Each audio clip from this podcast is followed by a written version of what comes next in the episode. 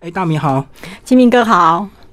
那我们今天来介绍你的第二本书啊。对，嗯谢谢。其实你出书应该算是很快，对不对？因为其实你平常文章就有在经营，呃，出书其实不算快，因为大概距离第一本大概有两年半。那我我自己会觉得一件事情，就是我很在乎我的读者。嗯，非常在乎，很多时候大家都会觉得书已经不是那么卖的时代了。嗯那你应该粉丝数也还算够，应该会比较在乎业配，或是对比较在乎去上通告什么的。可是对我而言，我觉得人不能够忘本，嗯就是你是怎么起来的。嗯，这第一些个读者是不是？对，第一我是粉丝团起家，所以我不能够在文字上面去做马虎。第二，我觉得我的人气可以再往上走，是因为我出了书。对，所以我既然是因为书跟文字而被受到注意，所以我认为我的本业嗯是在写东西，所以很多人都会觉得说，那你就直接集结。对我不要，因为我觉得我虽然只有拿你两百多块，而、我自己赚到只有三十块，嗯但是你如果看到我全部都集结，都是网络上的文章，就对了。我觉得你你在远方的失望会让我难受。嗯我光粉丝如果讯息告诉我说你这一本书难看，我跟你讲，以我的个性，一定跟你讲说你给我你的账号，退我钱，嗯退。钱给你，我跟你很抱歉，真的很抱歉。所以我觉得我是一个对我自我要求很高的人，所以我觉得我那时候就跟我的出版社讲说，我要出一本，就是我我是很真心的在写的书，嗯嗯，然后那个我里面的真心可能会随着我年纪比较大，比如说我将来五十岁、六感受十不岁同，嗯感受不同，但此刻一定是我这个人非常相信的事。嗯，对，哦，所以难怪你出书会比较慢，是因为你非常讲究你的文章，不是把自己哎 FB 发过的文章集结出来就好。不是因为我觉得 我我觉得这样子，我到底有什么资格让人家掏钱买书啦？嗯嗯嗯，对，我会不好意思。确实你的想法很不一样，这跟你过去的环境有关，对不对？其实你过去家里并不是那么好，我所以你有这么强烈的同理心。我家里穷，然后所以我会觉得一件事，就是每一个机会都是得来不易的。嗯嗯，然后没有人应该要给你机会，然后甚至我就会更感谢，在我什么都不是的时候给我机会的人。嗯嗯，比方说，最近有一家南部的书局就邀我去，就是在他们那边去办签书会。嗯嗯然后老板就说，老板可能会觉得我现在比以前比较有知名度，然后所以他要给我一个就是车马费、啊。车马费，然后外加包高铁这样子。我就跟出版社说，你跟老板讲，我只收高铁，嗯哈、因为是我的通勤费交用。通费啊。对，嗯但是那个讲师费不用钱。嗯我说，因为我感谢他在我第一本书的时候给我第一场签书会。哦，我懂，你是感恩他就对。我非常感谢啊，因为你知道，你什么都没有的时候，你什么都不是的时候，别人愿意给你机会、嗯，那那跟我的家庭背景有关，是因为当你穷的时候。很多人大部分会是看不起你的。我还记得以前我妈妈，我妈妈是在帮人家帮佣，就是去有钱人家打扫。我懂，那我们家常可以拿到的礼盒，是有钱人家因为中秋端午收到太多了，给我们过期的，放到过期才舍得对给他你们。放到过期才给我们。那你知道吗？因为妈妈是帮人家帮佣的人，她不可能跟老板说啊，你哪花贼，还是要收了，要不然你还是就要收不上道了。还是要说。可是我妈妈等来跟我讲，会啊，你哎抱怨都啊，拢若要互咱，就较早互咱，啊，拢爱坑啊，搞过期，较要互咱，就是你自己是。知道那种被人家当做次等人的感受，嗯所以后来，比如说像我当记者，我中秋、端午都会收到很多礼盒，对不对？对，我都会觉得这一切都是来自社会给我的，他不是在给我这个人，嗯，他是在给我后面的影响力，所以我觉得要取之社会，还之社会。所以我那时候每次中秋、端午，除了给我爸爸妈妈基本的礼盒以外，嗯，我都会拿去就是火车站，全部送给游民，嗯转发出去。嗯对，，转发出去，而且是绝对是在当时最好的。那、哦我懂，对不会放到快过期我。绝对不会，而且我会一直跟他们讲说，哎、我这个吃不完，你帮我吃好不好？你哦，你帮我要感帮我恩他，他对帮你。嗯对，我说你能不能帮我吃掉？谢谢你，因为你不是你给人家，你就是恩惠，应该是说你也要给人家尊严。嗯，我懂，我懂。对有时候有钱人这个给人家，他就会觉得说是我施恩惠给你这样子。不是，不是，那嗯你永远要记得一件事情，就是你要把别人的感受当一回事。我觉得你很特别的地方，就是说你自己很努力之外，你还很清楚这个世道，就是很多人送你或跟你巴结交朋友，可能是你背后的工作、公司或者是招牌，对不对？或者是你的影响力。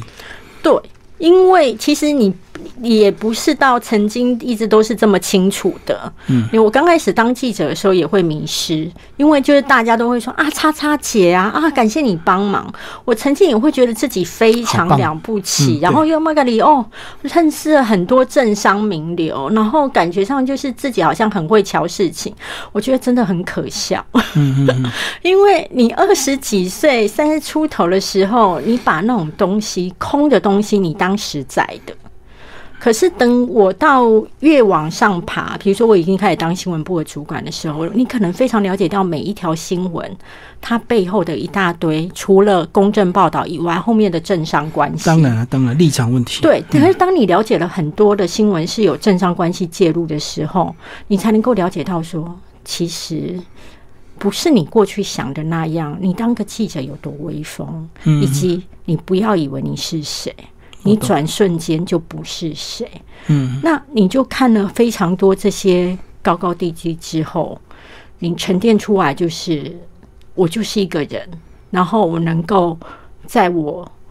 呃行有余力、经济范围许可之下，可以帮助更多弱势，是嗯我非常在乎的。包含我现在的版税，因为大家都说版税不高嘛，对不对？那可是我觉得积少成多，我版税的十分之一一定都捐。嗯嗯，然后通告费还有业配的费用，我也都会捐部分出去，因为不是等到你很有钱，你才去帮才来助做做了嗯这些弱势。现在就可以。他们他们没有，他们没有办法活到等你很有钱。嗯，那你应该就是在你觉得哦，你也还过得去，那你就是先去帮他。那我觉得帮他的时候，其实感动的是我自己，是因为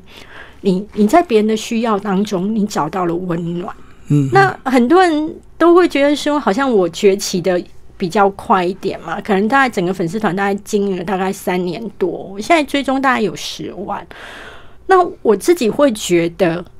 最重要的原因，倒不是说我文笔有多好，其实我一直觉得我文笔很普通，但是我我很努力，但是我会觉得一件事情，就是说，粉丝会喜欢你，是因为你是一个真实的人，嗯嗯，还有你有理念，对，你有理念。那我虽然我都会一天到晚跟粉丝讲说，你要爱钱，你要跟老板要钱，嗯你不能说你不要钱，你要永远去告诉别人说。我是需要钱的，别人才会给你钱。但是我一方面是一个很现实的，在告诉你说，没有钱日子会有多辛苦。是啊，但是我另外一方面会告诉你说，你永远要记得回馈跟帮助弱势。呃，曾经有粉丝讯息我说，别人抄袭我的文章，然后那个人又是一个比较呃在这一行比较久的人，我就跟粉丝说没有关系，他只剩下抄袭，我还可以创创作一。直原创就对。对，嗯第二我说这个东西谁抄谁这种东西就是过眼云烟。嗯我说你可以答应我一件事就好，就是你答应我，就是你这辈子只要能力范围许可，你要帮助弱势。我说这是对我而言是比较在乎的事情。嗯嗯嗯嗯，其实黄大米这两年其实窜红的蛮快，从第一本这个呃第一个写书的一个小作家，一直到现在，其实追踪人数非常多。可是你一直不忘你的初衷跟这个呃过去家庭环境给你的一些磨练，对不对？对，一直知道记得要，虽然我们要勇敢的去要钱，或者是去跟老板要一些呃我们应得的一个酬劳，可是我们要不忘本，随时去帮助别人。其实这两件事没有冲突啊。没有冲突，而且你要知道，就是你去跟老板要钱，是因为你自己的劳力付出，你的对价你值，该得的，对，但是你就是对社会的公益，我认为啦，是你在造福你自己。嗯，当你看到穷人这么辛苦的时候，你会更懂得谦卑，嗯，然后你更会觉得说，好，那我活在这个社会上面是有价值的，对。对，因为我可以帮一些苦痛的生命可以在今天有一些温饱，那我觉得这样就很好了。可很多人还在迷失他背后的这个招牌，或者是他名片上的一个这个名称，对不对？还没有像你这么看透到，已经是好几个阶段后了。招牌跟名声，其实我在电视台新闻部的时候就看透了，因为你只要不在那条线路，那条人线家路就不理你了。对那条线路上的受访者就不会理你了嘛。嗯对，没错。好，然后所以你要知道一件事情，你在工作上面认识的朋友叫各尽义务，嗯嗯，对，然后以及各尽本分，对然后等到我离开媒体圈之后，我还记得那一个中秋节，因为果然就没有礼盒，只有两个， 就是两个就你比较真心的。对你以前大概可以收到两大箱，嗯嗯，那那一个中秋节只收到两个，然后那时候我就会觉得说，OK，那我就要特别记住这两个，嗯嗯，对，然后你就知道说就是这样。然后，呃，我离开媒体圈之后，一直在做一个练习，就是我不再拿名片。嗯我那时候在人力银行，虽然也是就是有一个还不错的头衔，可是除了在记者会上面跟记者朋友换名片以外，任何场合我都不再拿名片。嗯，因为我觉得我想要丢掉头衔，我想要好好当个人。嗯嗯，对，所以就一直都不用名片。那一直不用名片之后，大概这样长达了四五年。我觉得那种东西是在练习缩小自己。嗯嗯，现在又走回了另外一个情况，就是说，现在我还是会带着，现在我还是在，我现在在大学服务嘛。那我现在还带着，是因为如果对方有需要，嗯，那我就会拿出来。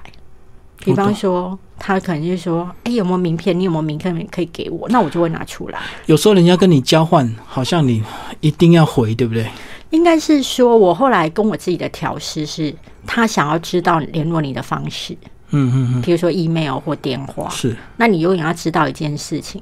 名片上面的头衔跟你没有关系。嗯嗯对，所以我在公司啊，就就是现在的单位，我都请他们就直接叫我的私底下的小名，就是我不走头衔的，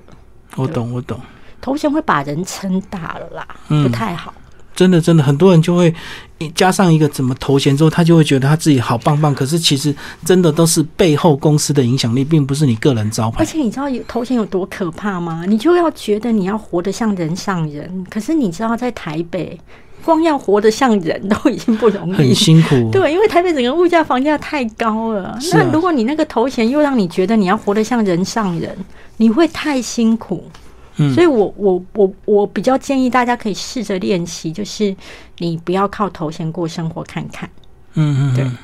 而且把自己缩小之后，也更容易去观察别人，对不对？对啊要不然就你如果头衔一亮出来，大家都关注你，大家一直拱你，无形中你又觉得你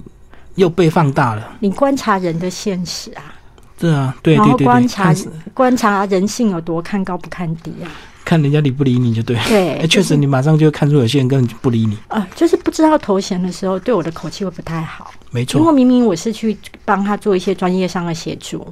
对，那可是他不知道你头衔的时候，因为我个子又很小嘛，嗯然后他就可能会觉得说，你也不过可能就是一个行政人员，嗯，没没错没对错，。那可是等到他就是知道我的头衔之后，可能就会态度就好一些。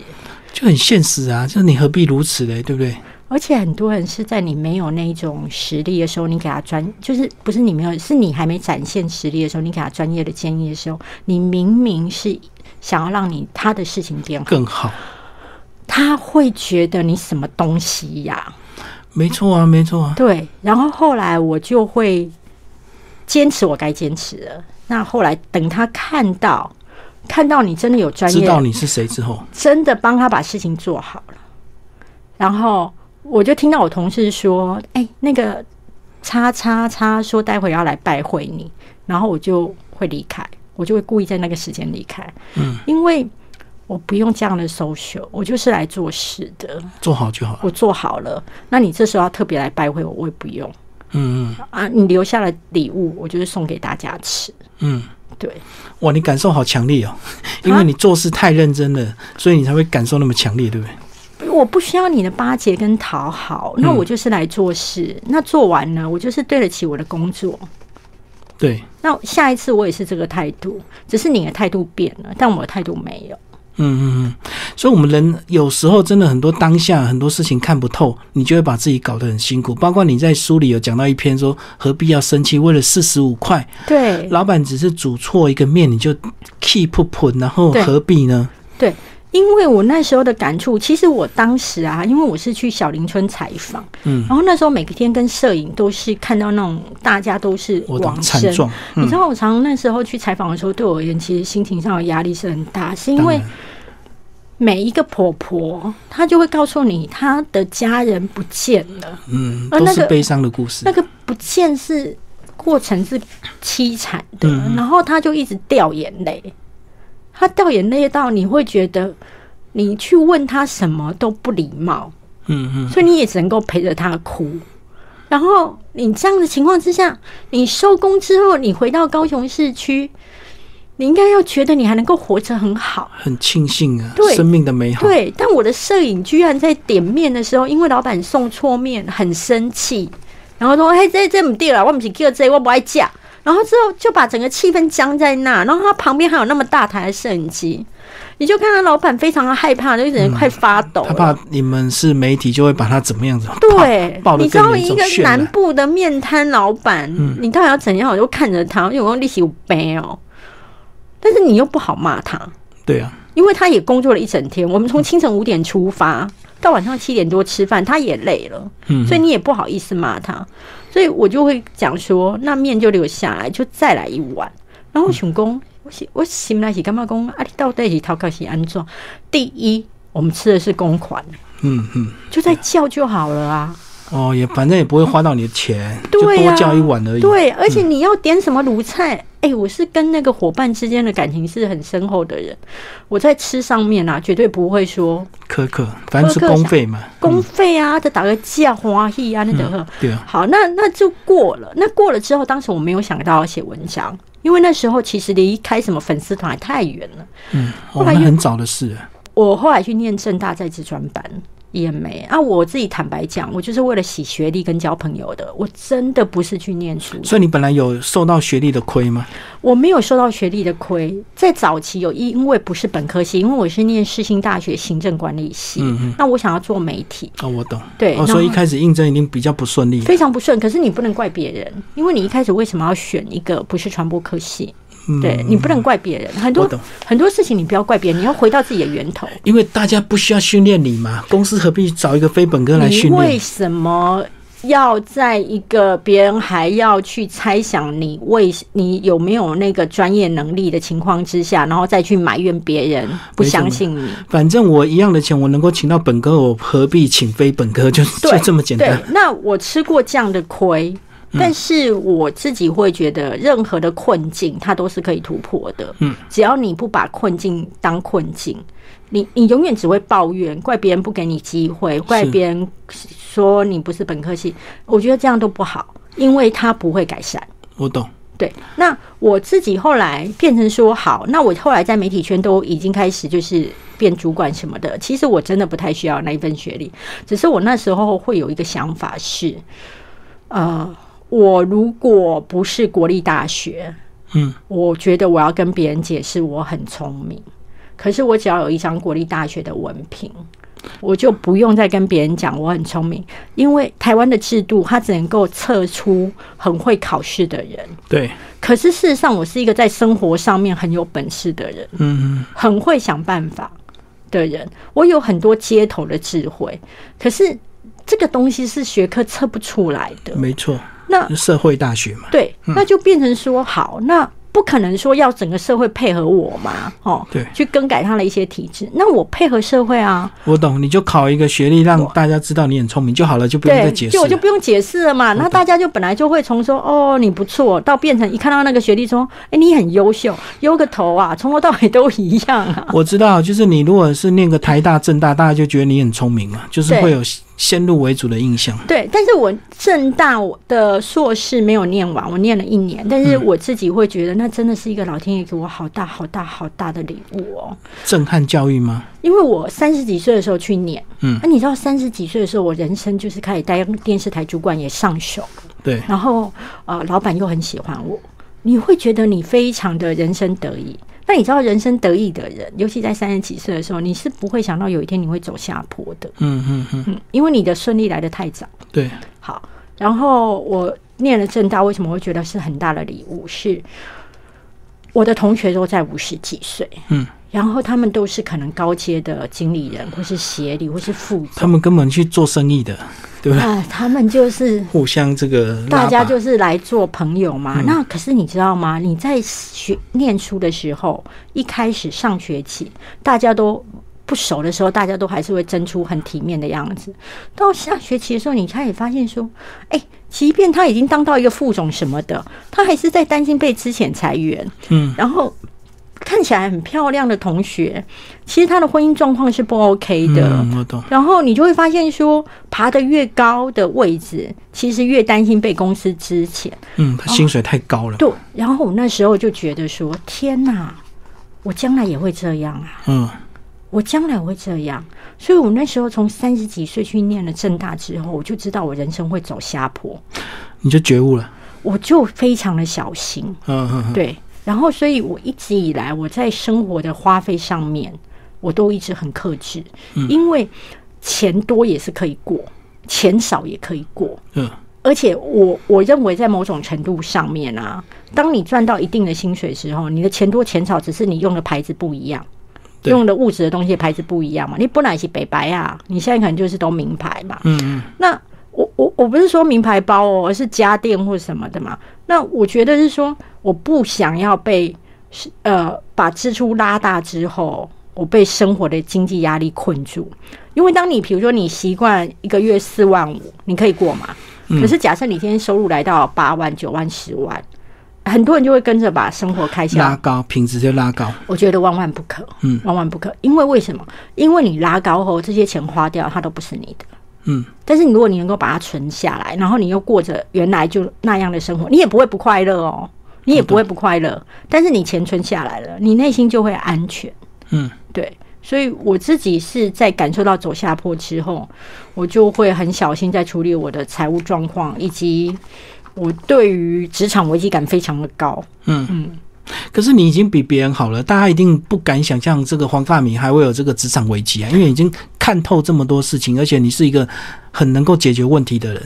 哦，我我我，你知道吗？我从第一本书的时候，我就一直很坚持一件事，就是除非对方一定要这样讲，不然我都会说，请你不要告诉别人说我是职场专家，因为我认为职场没有专家，嗯职场是今天还不错，明天可能被之前了。没错，所以谁变化很快。所以怎么会有专家？我说你可以说我是一个职场作家或是作家，嗯，那我其实到现在，我每天都还在面临很多职场上的挑战。粉丝都说，为什么你可以写出这么接地气，像跟上班族呼应呼应的文章？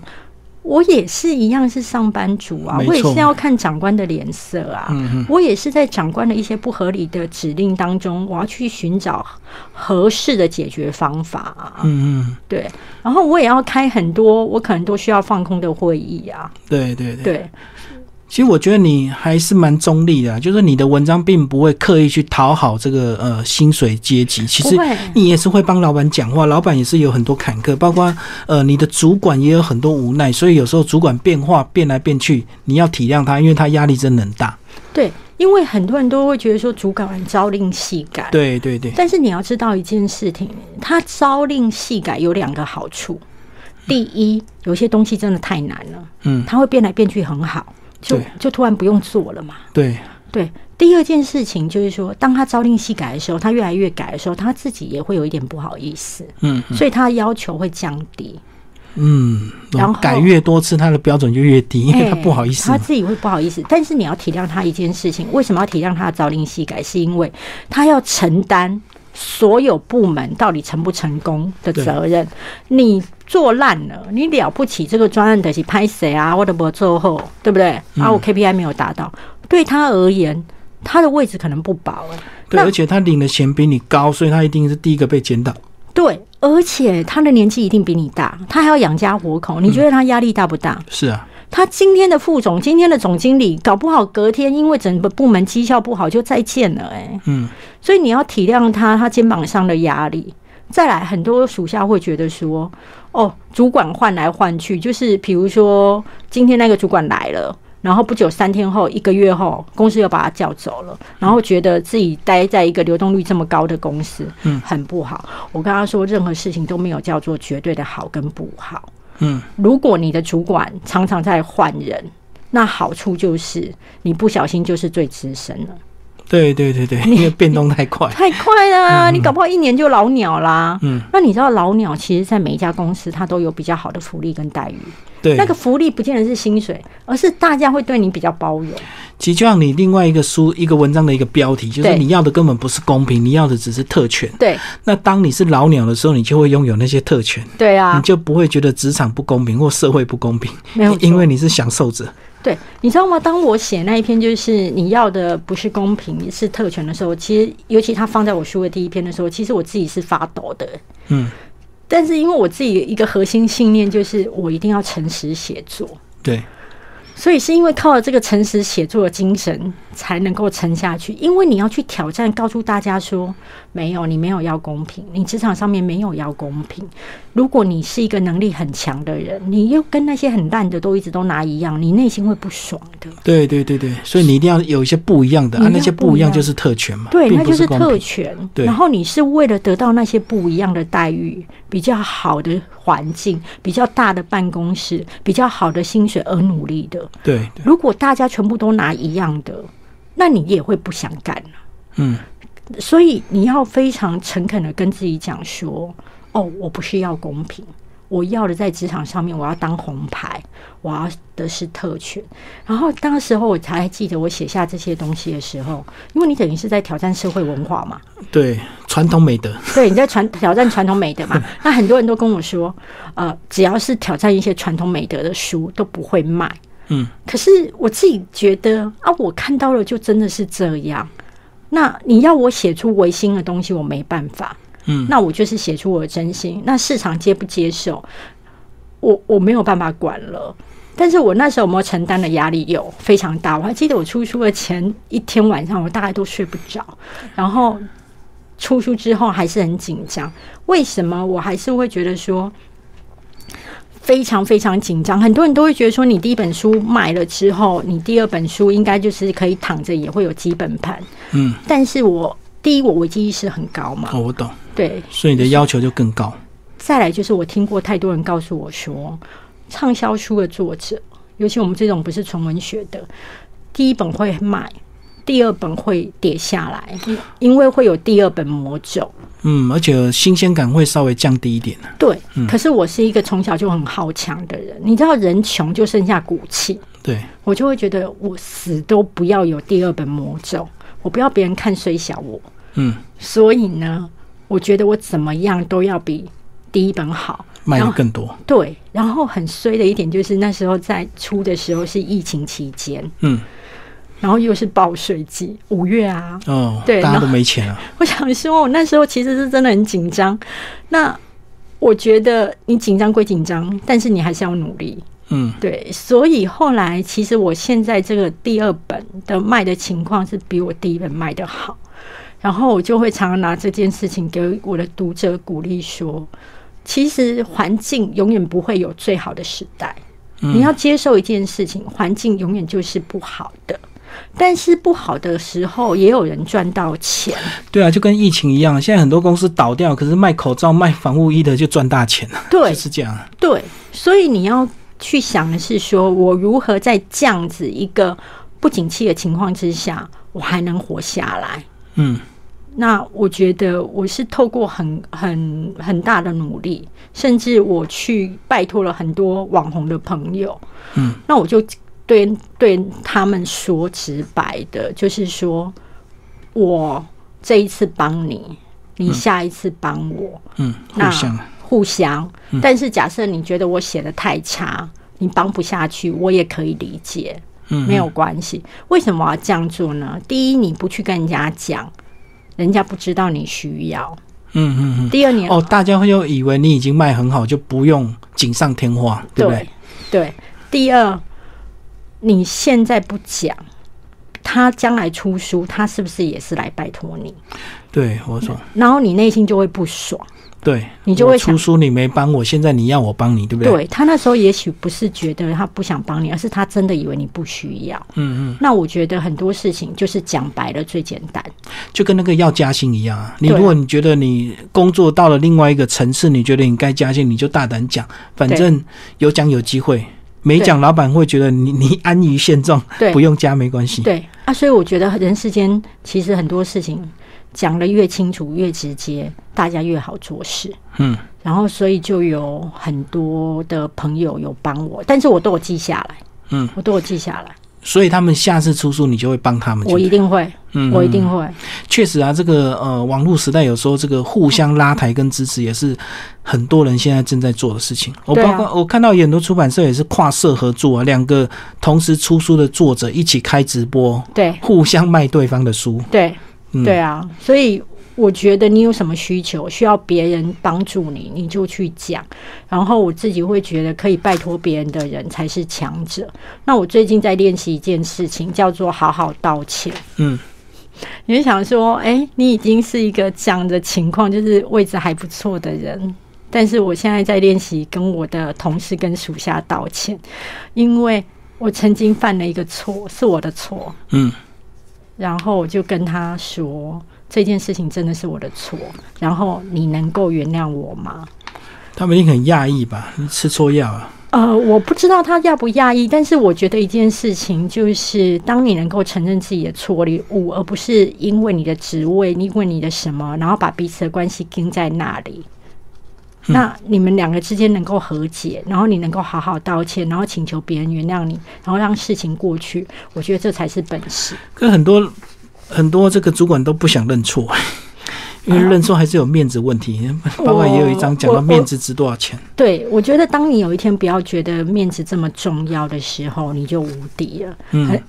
有一句白话不是讲吗？人不要脸，天天下下无无敌敌。那讲的是什么？就是面子。嗯那你当你习惯弯腰，习为你的弯腰是为了得到你更多更想要的东西，不论是人和，或对是财富，或是位置。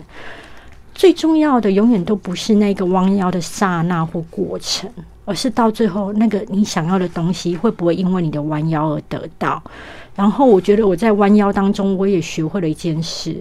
就是原来别人跟我道歉的时候，是要付出多大的一个心情上面的压力，因为他哦不知道你会不会接受。哦，所以你也能够体会，跟人家道嗯歉其实也是要有勇气的。对，然后我就会觉得，我以后面对别人的道歉，我会跟他说，我我我原谅你了，然后你不要在意，真的没有关系。以前我就会说没关系，但现在我内心的没关系是更诚恳的，觉得你真的不容易，更强调真的没关系对，真的而不是敷衍的没关系，真的没对方关感系受得到。一定感受得到。哇，你的想法好特别，你这个你满脑子都是很细腻的在观察一些人性啊，不只是文字上，也在实践在你个人的生活上。对对，而且我觉得你身为一个作者，你不能够就是不不心中一定要有一些受伤的人。比方说，我书里面有提到，就是之前我都会提为什么我很在乎之前这件事情，嗯因为其实每一个职场人都有可能被之前对，，因为时代不一样了，以前的。工作，它其实常常是终身雇佣，但现在不同了。变化太 快。太快了，所以你知道吗？有时候不是你怎么了，而是产业就不对了嘛，那部门就缩编了嘛。那可是过去太把之前个人污名化，就会觉得之前一定是这个人不够认真啊，跟上司怎么样。可是一个人在被之前的时候，内心已经承受这么大的压力的时候，精神上还有经济上，你还要污名化他，那我觉得这个社会起来这样子不行，所以我就会一直去，不论演讲或是在书里面，一直强调被之前不是你的错，嗯，那被之前你也不要觉得那么不好。当你可以很早的时候经历过被之前，你就会知道这个职场是有多现实，对，以及你会知道说你职场的寿命不是像你想的那么长。嗯嗯，那你就会及早做盘算。所以我会觉得，其实每一次之前，它都是一个礼物，它会让你重新沉淀跟调整步伐，去思考什么东西是最重要的。嗯嗯嗯，确实有时候这个被之前真的不是你的错，是整个公司也许他就收摊了，那公司嗯对都啊不在了，你再厉害的人。他也本来没有就不可能办法留下来啊。啊。对，嗯，不过早点被之前有时候是个礼物啊。是啊，你又可以拿到那个呃资遣费，还有嗯就是失业救助金这些，哎、一定要去领哦，我懂因为你千万不要为了面子而不去领，没有人记得的，赶快把钱领回家，这很重要。而且这个之前过后，你就会更能够体会到，其实职场的一个无常啊。其实有时候充分做好准备，随时都要准备，包括黄大米现在都还一直在准备。对我一直在准备，而且我一直。常常有人就问我说：“那你现在是一个畅销作家，你对于你下人生的下一步的规划，或者说你将来的打算是什么？”我就说：“我对我将来的打算就是，呃，每一天都在准备我要过气了。”嗯，对嗯嗯因为你你你就要想说明天过气了，你所以你就不会把今天的名气当一回事。可是你都没有想到退休生活嘛？如果真的过气，你经济自主之后，你会干嘛？我经济自主之后啊，我就是当一个小老百姓，然后比如说我也许去手摇饮店或什么的，然后我个性就喜欢跟人家哈拉啊，我就跟嗯同事哈拉这样过日子啊，你知道吗？当你是在一个呃小人物的角色的时候，其实你看不到那么多人性的黑暗，嗯，因为没有利益跟资源的争夺的时候大。家都是好朋友，嘿，对啊，没那错我就可以这样子，再跟人家每天这样玩耍，我觉得也蛮好。就好像你现在跟你的同事有些话一定没办法讲，因为你们有利害关系。可是当有一个人离开之后，你们话就聊不完了， 对啊因为，你已经没有利害关没系，有错，彼此不会互相影响了。对。所以我，我自己永远都会觉得，我随时在做归零的准备，而且事实上也一直认为自己在归零。最后还是要讲一下我们的书名啊，对这个书名也是其中一篇啊，帮我们对介绍这篇《功劳只有你记得，老板谢过就忘了》。其实本来就应该如此，但是很多人会一直夸大他的功劳，对不对？对啊，当年我怎么样，我怎么样，你知道一件事情，就是说，呃，常常人家都说男生当兵呢，只当了一两年，但是会讲一辈子嘛。哎，因为对对对，因为那一段时间特别辛苦嘛，觉得自己嗯特刻骨铭心对，特别能撑嘛，哈。那你就要知道一件事情，就是你自己认为记得的东西，可能对别人而言，他一直听不已经觉得重很要烦了。。对，还有你的丰功伟业你记得，可是对老板而言，他有那么多员工，他哪记得完？对，然后他已经帮你加薪跟升官了，你还要他怎样？一天到晚去清明节去你家拜拜吗？你也嗯，会觉得很烦吧？是，所以你站在他的立场想，他该给你都给你了，你还要他怎么样？嗯，而且你如果能够，就是当有功劳的时候就去要完加薪，把这件事情结完案之后，你内心也会觉得很舒爽，就要放下了，你就放下啦。不能再一直讲当年了。对，然后你该拿拿好，你去看政治人物啦。一直会提当年的政治人物都已经是快要过期了，嗯，因为今晚波米跟他讲，对金马博啊，所以只好讲当年。对对对，对所以你应该一直一直努力创造功劳，而不是一直回忆过去的功你一劳。直创造功劳，同业之间都会知道，嗯你的老板就不是你的老板，嗯因为你的名声传开之后，自然会有人挖角。嗯，甚至你也不屑再去上班了，你自己开公司都有可能。你创造功劳是为了在公司体制内换钱，你一直创造功劳是在打业界的名声。当你功劳到已经很大的时候，其实你就独立了。嗯嗯，嗯，确实有很多这个百万这个中介，其实他们熬到一个程度之后，自然就会有人挖角。对啊，那现在这个老板欣不欣赏你，要不要跟你加薪，根本就不重要，不重要因为你的舞台就更宽广了，没错，没错，没错。出去就更多人要了。对，嗯，对，所以千万不要一直把你当年的那 那一回事一直讲就对了。没错，该要的钱去拿好就嗯好了。嗯嗯，所以其实黄大米算是一个呃，在现实跟理想中都非常兼顾的一个人，我嗯同时很踏实了。嗯，在劳工的立场跟老板的立场，你都能够兼顾，这也是你文章受人家欢迎的地方啊！不会矫情，也不会做作，也不会刻意偏激。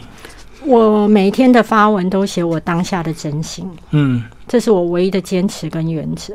所以这也是你发自内心、真诚的想要跟粉丝互动，对啊希望大家都过得好。对，然后我不会为了要讨好粉丝特别发什么，因为我觉得，嗯，唯有真心才能够打动另外一颗心。嗯，确实现在很多铁粉，对不对？还你的可以头号啦粉丝有还没有可上以啦上千了？还可以啦，就是没有去算，我真的都没有去算，真的嗯没有去算，其实你这样两年多算是蛮快的哈。运气好。嗯，确实你的文章其实关注度很高，而且大家讨论度也很高，然后分享度也很高。对，运气好，所以你真的要感谢你过去的一些环境，对不对？有时候过去贫困的环境，有时候是你现在的一个非常重要的一个养分。是我感谢我过去的穷困，然后我感谢，因为我们家重男轻女，我感谢我爸爸妈妈比较喜欢哥哥，嗯，然后我就知道我更无依无靠，然后我就只会靠我更自己努力。对，然后所以你要知道，困境它是通往幸福的道路，嗯嗯，没有痛苦就不会有快乐。而且越年轻越贫困的话，反而越能够带给你未来的丰足。对我曾经访问过一个外商的 CEO，他就跟我说，他已经六十几岁了，嗯他就跟我说，以他的观察这一辈子，他说一个人在这一生要吃多少苦是注定好的，哦，那你到底是要在早年的时候吃苦，还是要在晚年？对我也常讲啊，人生就是先苦后甘，或者是先甘后苦，对啊，自己的对选择。对，对如果你年轻挥霍去干嘛干嘛干嘛，老了你就每天跑医院。没错没错，那没年错轻好好的这个事业经营、投资理财，好好的自我进修，其实年老你会越来越富足。对对嗯，我是这么想。好，今天非常谢谢黄大米为大家介绍他的新书。